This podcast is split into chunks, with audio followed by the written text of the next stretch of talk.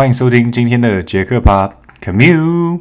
这个礼拜呢是一个非常充实的礼拜，我跟朋友总共十七个人，我们去了 Arizona 的一个印第安部落，叫做 Havasupai。这个 trip 呢，其实我们四年前就已经定了，但是因为 pandemic 的关系呢，所以直到今年。他重新开放园区，然后我们才去的城。那上个礼拜呢，我们就去了 Havasupai 一个五天的行程。我觉得真的是收获满满，然后也很多感动，然后也看到非常多美丽大自然的样貌，还有跟朋友的一些 update。我觉得算是非常非常充实跟难忘的一个 trip。那我先来简单介绍一下 Havasu 派这个地方。那 Havasu 呢，它的意思是 blue green water，就是蓝绿色的水。那 Pai 呢？它是人的意思，所以 Havasupai 就是住在蓝绿色水中的人，或是你可以说 surrounded by 这个 blue green water 的人的意思。那在 Havasupai 里面呢，它有很多的瀑布。等一下我会跟大家谈到，这也是它这个村落的名称的由来，因为这些瀑布呢，其实都是蓝绿色的，然后非常非常的漂亮。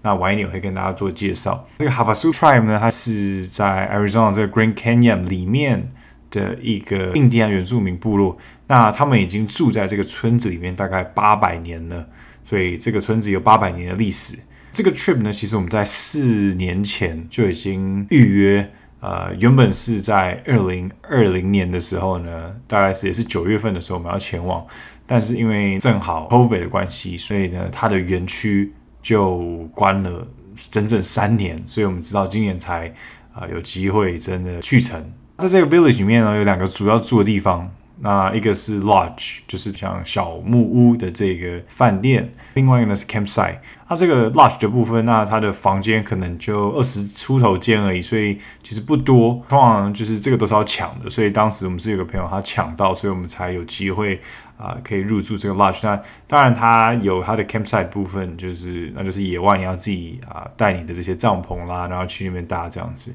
啊，那很幸运，因为我朋友有抢到，所以我们是住在 lodge 的。那我来说一下，呃，我们是怎么样前往这个 Havasupai Village 的。从 Vegas 机场开到 Trailhead 呢，大概是三个半小时的车程。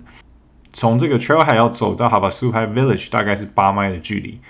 那八迈距离，如果是一般人走，大概可能是四个小时到四个半小时的距离可以到达。如果说走比较快的人呢，大概可能三个小时就可以到了。我们住 lodge 的，跟它主要这些餐厅啊，跟 grocery store 呢，它就是在这个 Havasupai Village 的这个市中心的部分。那如果说你是住在 campground 的人，就是你要从 Havasupai Village 再走到 campground 是另外的二两迈，可能会再多个一个小时左右的时间。那除了 trail 这个方式呢，你还有其他几种方式。就是说，如果你不想用走的，那呃，你也可以预约，像是马或者是这个驴子，你可以骑马或者是驴子进去这个村庄。那相对来说，时间也是差不多，可能三个半到四个小时之间，但你就不用走。如果你的脚是不好的话，那还有另外一种方式呢，是你可以搭直升机哦，那直升机就直接飞进去 village，这个可能是比较快的方式，但是当然可能你就要花好像两百多块，会比较贵一点。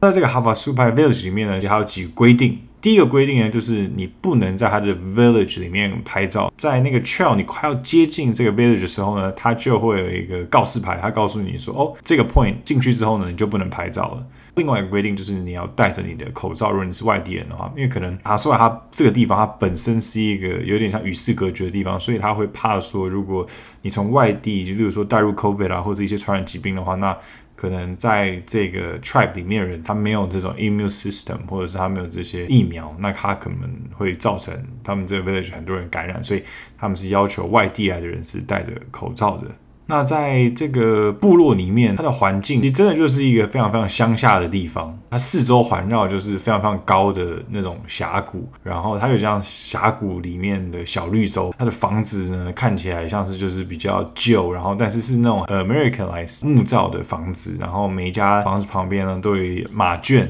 你会看到可能每一户旁边都有养马啊，或养动物啦、啊，或是养狗，非常就是农村的感觉。城镇的路呢，其实大部分都是那种沙石地，它没有什么柏油，它都是沙石地。然后沙石地上面，就是大部分的时候你都可以，就是看到马粪就在这个地上。你也会啊、呃、闻到这个马粪的味道，所以基本上这个城镇你只要呃在走路，你通常就是很容易呃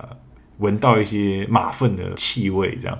那在这个部落里面呢，它其实就两个地方，主要的地方你可以买食物。那第一个呢，就是它有一个餐厅。对，那它这个餐厅里面卖的食物呢，就是大部分都是美式食物，像什么 hamburger 啦，然后也有卖 taco 啦，然后呃，它里面有卖一些他们非常有名的一个东西，叫做 fried bread。fried bread 就是那种炸面包，但是我觉得它的炸面包吃起来的口感啊、有一点点像台湾的那种手抓饼的感觉。对，我自己觉得是 OK 啊，我觉得餐厅里面的这个 fried bread。啊、就是一般，但是我等一下会跟大家提到，就是在这个我们走到瀑布呃中间有一个那种 fried bread 摊贩的卖的那个现炸的 fried bread，我觉得非常好吃。所以如果说你要买 fried bread 的话，我们会建议你去买 trail 上面的 fried bread。那所以吃东西的地方，第一个就是餐厅。通常在这个 village，它外来的人大部分找到那边吃，基本就是吃餐厅，因为它里面就一间餐厅。那因为其实哈巴苏派的居民他都比较随性，所以呢，呃，我在这边想要跟大家分享一下，如果你要点餐，那有一些小 paper，，就是我觉得你要学一下当地的语言，他会帮你上餐的比较快。像是我我问一些当地人，他们那个说你好啊怎么讲，然后还有谢谢怎么讲，那我就跟他这边哈拉一下，所以他就先给我 lemonade，不然其实他那个 lemonade 给的时间呢是很不一定的，就是说他有时候你刚刚就是说买完之后。他就直接忘记了，然后他就可能过二十分钟、三十分钟才给你。但我就是我点完之后，他马上给我，那就是因为我刚刚有一个拨钢琴，所以我觉得其实把钢琴这招在这个 village 还是蛮重要的。你要怎么把钢琴，就是学他的语言。那这个小镇上呢，也有一个 grocery store。那它 grocery store 呢，里面你可以买到像是一些饼干啊、泡面啊、yogurt，然后也是可以买到像是一些茶，像是 Arizona tea 啊、Pure Leaf。呃，那种饮料，然后还有，如果你有很需要水的话，它里面有六十 ml 那种瓶装水，或者是那种两升的大的水，然后有卖像是冰淇淋，还有卖一些像是蔬菜啊，还有一些肉。那如果你做 lodge 的话呢，lodge 旁边它也有提供 grill，你真的可以那边烤肉，或者是烤你想要吃的东西。那这个就是吃的部分，其实呃比我想象中的这个部落还更方便一些，就是其实该找到的都找得到。那这个村子里面的交通呢？村民他主要就是靠他有那种 ATV，像越野车，或者是因为我刚刚说到有马嘛，所以其实大家很多都骑马，不管是大人或者是那种 teenager 到小朋友，其实他们都会骑马，所以呃，主要比较快的工具就是 ATV 跟马。那当然，人如果都没有这些工具，那他就是用腿啊，就像我们这些观光客就是用腿走路，然后每天就是来回来回走。我觉得走到就是整个身体都变得很好，非常的 refreshing。大家一定很好奇说，诶，那他们这边的资源怎么来，对不对？就是我们问一个村民啊，那那个村民就跟我们讲说，诶，那其实他们通常两个礼拜、三个礼拜和一个月，他们都会。搭直升机出城，例如说买一些东西回来。如果说他们不想要自己买，其实这个村子很厉害的地方是，竟然 Amazon 跟 Walmart 也有 delivery 到这个村子里面。那我们就要说，所以他怎么 delivery？因为很好奇嘛。他们就说，哦，有时候是坐直升机，那有时候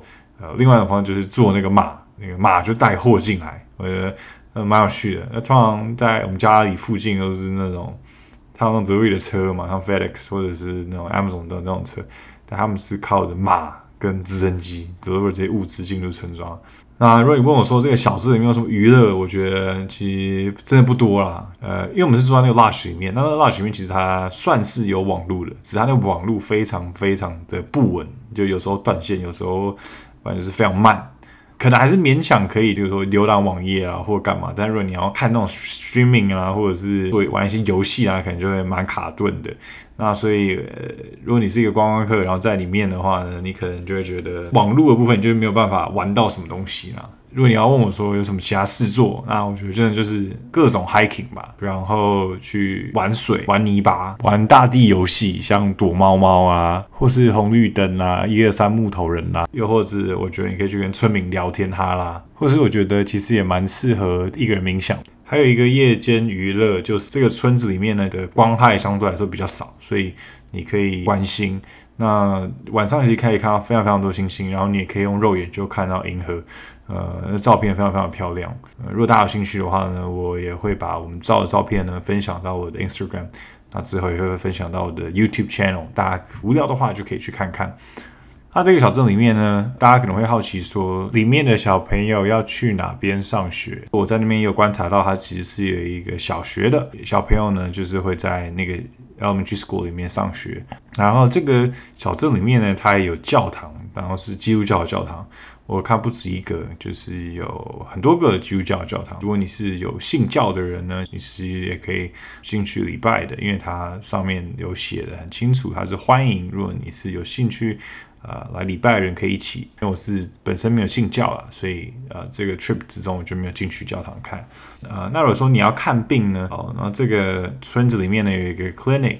那除此之外还有一个这个 Supai House Center 啊，算是那种比较。For emergency 的，但是呢，他在网站上面也特别写说，这个 emergency 的 assistance 或者是这个 emergency 的 helicopter 就直升机，它不是 always available。所以你如果有这些 medical 的这个问题呢，那你第一个你可以先去这个刚刚提到的 Supai Health Center。那如果说更紧急的部分，那可能就是要联络外面的人进来，但是这个 service 不一定 available，所以。呃，简而言之就是尽量不要在里面，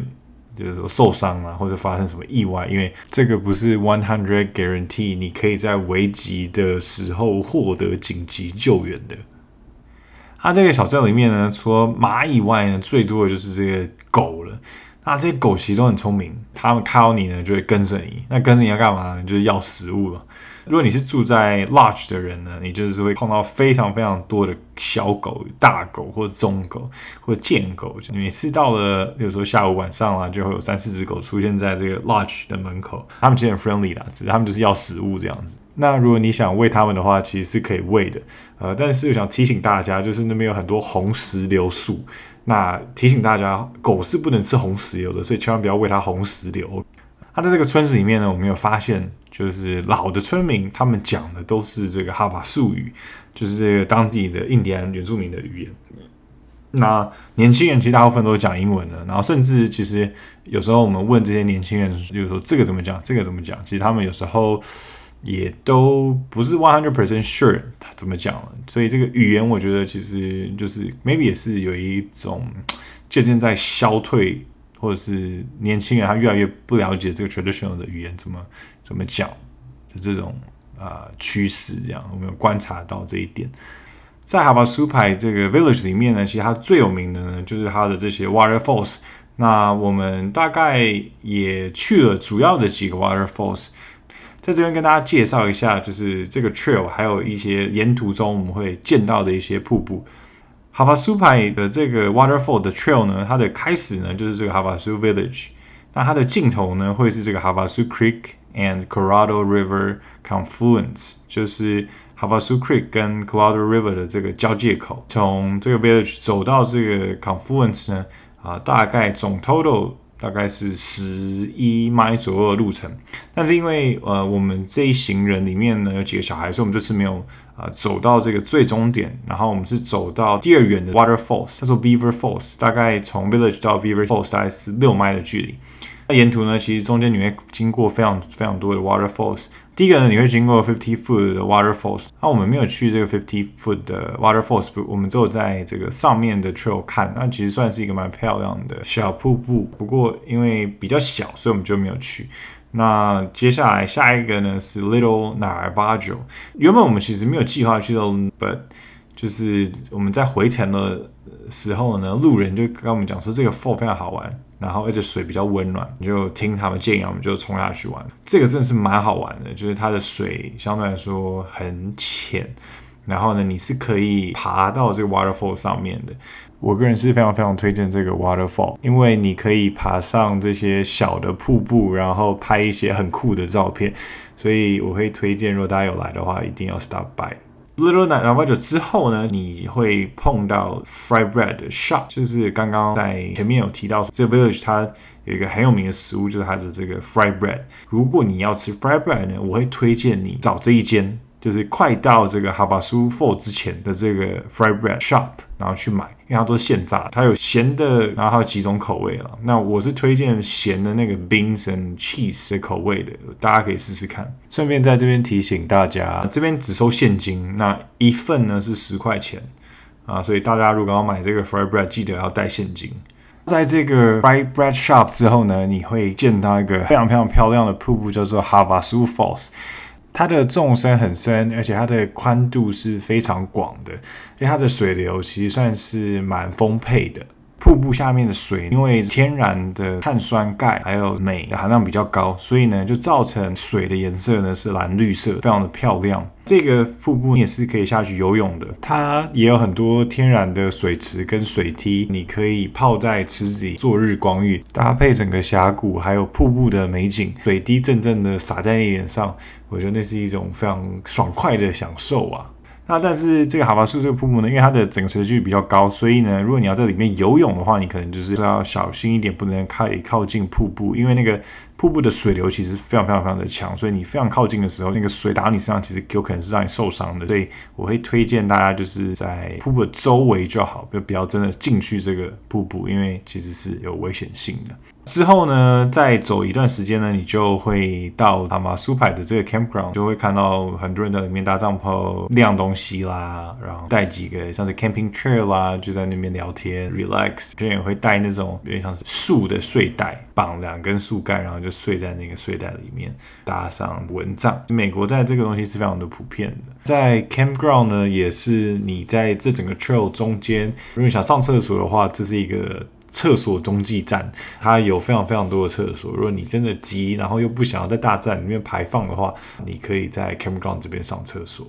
经过 campground 之后呢，你会进入到一个比较具有挑战性的瀑布，叫做 Mooney Falls。你要穿越这个瀑布，你必须要垂直爬升大概一百到两百 feet 左右，然后你是必须手脚并用，拉着绳索，踏着梯子才能到达这个瀑布的底部。因为相对比较有挑战性，所以如果你是有带小朋友的人啊，我们会建议你至少带一个背带，或是带像是扣环，把小孩子啊扣在你的前方或是后方，这样比较安全，而且比较容易行动。如果你是天生就是有惧高症啊，或是有一些心血管疾病的人呢，啊，那我们可能也比较不推荐你走这个瀑布，因为相对来说爬升的距离比较高。如果你是那种天生平衡感不好，然后或者是不适合攀岩的人，那我们也不推荐你走这个瀑布，因为可能真的是会有一些危险性的。不过这个 money Falls 呢，它就是如果你要接下来的路程，你一定要通过这一段才可以继续走接下来的 trail。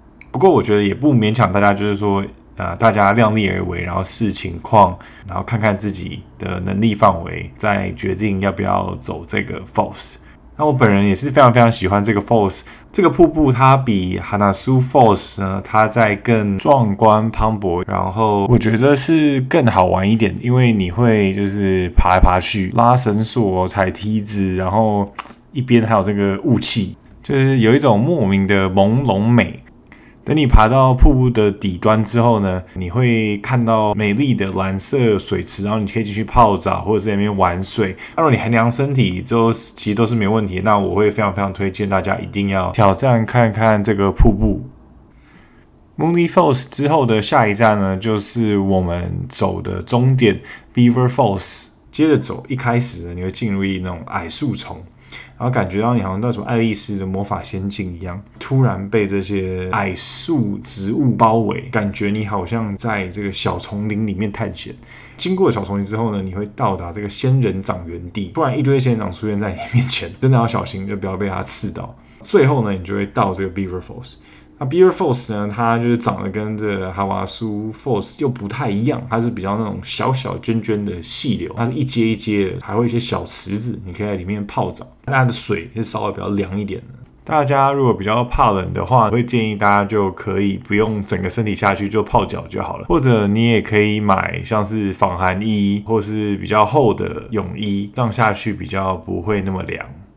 在这边顺便提醒一下大家，呃，大家记得要带水鞋或者是防水的鞋，因为这些瀑布底下的石头都是那种比较有棱有角的，所以如果你是光脚走的话，也很有可能会受伤啊。所以这边提醒大家，务必要记得带水鞋，或者是就穿着越野鞋下水，这样比较可以自然舒服的走动。那最后那个 Havasu Creek 跟 Colorado River Confluence，因为实在太远了，我们就没有去，所以就没办法在这边跟大家分享。那如果之后大家有去的话呢，也欢迎留言，然后跟我们分享一下你的经验。这边如果你是要爬 trail 的人呢，我想给大家一些建议，尽量就是一早出门。像我们这几天呃去爬这些 trail，其实都是五点多我们就出门。那为什么呢？因为主要是有时候中间的那个时间比较难估算。就怕说，假设你太晚去，那你回来都是在夜色中走，因为它这些 trail 都没有路灯嘛，相对来说就会比较危险。尤其是这些 trail 中间有些是需要攀爬的，这种东西如果你在夜晚进行的话是非常危险的。所以我会建议说，如果大家能早就早，尽量就是早去早回。在蛤蟆书海里面呢，我也发现了一件比较悬疑的事情，有时候呢，你会听到这个枪声。嗯，对于这个枪声，其实我们都没有一个确切的答案，而且我还试着 Google 它，就是说为什么哈瓦斯堡有枪声？大家在 Google 上面也是众说纷纭。那嗯，我自己的想法啦，是觉得第一有可能是他们在打猎，那第二个呢，我觉得有可能啦，但比较暗黑的想法就是他们在射杀一些年纪比较老的马啦，或是狗啦这些动物，就是说如果他们已经病了，或者是他们已经老了，都走不动的时候，那我 maybe 是他们就是想给他们一枪啊，就让他痛快的走，这样，这是我自己的想法。但如果说有人知道说到底有没有这个这个枪响是从哪里来的，呃，啊，麻烦留言给我，我也想知道这个真的答案。那好吧苏派，我觉得也是一个非常适合关心的地方，对。因为主要是它没有什么光害，又在深山里面，所以在我们待那几天，几天都非常好。然后晚上一出去呢，就看到满天的星斗，我觉得非常的美丽而且浪漫。所以如果是喜欢看星星的人呢，也不妨来到哈瓦苏牌，晚上一定要就是走出你的房门，在外面享受这个夜空的美丽。在哈法苏牌这几天呢，其实我也有在思考一个问题，就是哈法苏牌的当地人他为什么要留在这个小镇上呢？因为对于我一个观光客而言，呃，哈法苏牌其实就是一个嗯非常大自然、非常原始，然后一点 modern 生活都没有的一个地方。嗯，甚至我可能还会觉得无聊，令我不禁想问这些原住民以及村民。他们是用什么样的心态留在这个部落呢？是为了这个部落的传承吗？是为了保护历史文化吗？又或是是因为政府他有提供补贴，然后利益的驱使让他们留下？又或是他们是真的非常喜欢这里的大自然，这里的平静呢？这个问题的答案，我希望下次再回到这个部落的时候。可以跟村民有更多的互动，去了解他们的文化以及历史，还有他们更深层的想法。那这个 trip 这几天呢，我也其实也非常非常的开心，能够跟我在美国的几个非常非常好的朋友一起出去玩。其实已经很久没有，就是我们真的聚在一起，然后这一群人一起出去玩了。那我想顺便聊一下，说我怎么认识这些我的 BFF 的故事。那一开始我是认识其中一个人，就说他叫做一好了。那在我来美国之前呢，就有人介绍一给我，然后就说一是你这边的学姐，可以介绍一下这个一就会在那边照顾。所以呢，一当时就密了我，他就说：“哎，你什么时候来美国啊？他们正好有个 plan 要去黄石公园，你要不要加入？”然后我当下想说：“哎，当然啦，因为我也没有朋友嘛，然后也没有去过黄石，所以我就二话不说我就答应了。”于是我们来美国第二天呢，我们就前往黄石。我们就在黄石租一 RV，然后这边度过一个礼拜，讲干话，然后玩游戏，然后看到很多野生动物，我觉得是非常开心，这个非常真实，然后非常一拍即合的一种感觉吧。然后我们之后就变成非常好的朋友啊。经过那次 trip 之后呢，我们其实每年都会各自呃约出去玩，比如说 hiking 啊，或者是就是去一个城市这样子。那最近呢，有其中有几个朋友呢，他们也都结婚了，然后甚至也有小孩了，所以这趟 trip 呢，就其中一个朋友的小孩又来，感受很深啊。就是说，从一开始呃八九年前来到美国的时候，我们都还单身，然后那时候还在讨论自己的这个感情的烦恼，呃，还在那种恋爱的纠缠之中。到呃有其中几个朋友他们就结婚了，然后还有小孩了，我觉得就是一种岁月的飞逝，还有就是人。就是看着这个人不同阶段的这个转换的过程，其实有时候心里也是觉得，一方面感慨，但也一方面觉得很开心，看到到觉得大家都找到自己的归属，还有成长这样。那这次跟阿米出去呢，有就是有种重新又充到很多电的感觉，对，因为我觉得每次跟好朋友出去。讲讲屁话，然后分享生活中的事情，说一些人生中发生的事情。嗯，对我来说啦，一种充电。从这趟 trip 就有这些谈话充到了非常多的电，也是透过大自然看到这些美景啊，还有走 trail 啦，其实是有释放一些就是生活中的压力啊。所以我觉得这趟去啊，收获是很多的，然后又跟朋友 catch up 到，可以说大概是九十九分的旅途啊。如果大家想要到哈巴苏牌看看的话，欢迎私信我，有什么问题都可以问我。那最近因为看到网络上非常非常多人在推荐《异能 Moving》这个韩剧，那我也开始看了这出热门的韩剧。我本人目前看到第十三集，我是觉得哇。这个是非常好看的一部剧啊！我觉得它除了特效做得非常精致以外呢，它整个人物的设定、还有剧情、还有像是情感的描绘，我觉得都相比那些欧美所谓的这些 Marvel 啦，或者是一些比较欧美系列的超级英雄片，我觉得它在角色上的情感描绘比较多，我觉得是比较符合我自己的口味的。这部剧的演员包含了柳成龙、韩孝周、赵寅成、车太鉉，还有高允贞，可以说是蛮大卡司的一个制作。那其中韩孝周、跟赵寅成、跟车太鉉都是我自己非常非常喜欢的演员啊。尤其是车太鉉，我的第一部韩国电影就是献给了车太鉉演的《我的野蛮女友》。哇，那时候真的是在亚洲整个掀起一片轰动。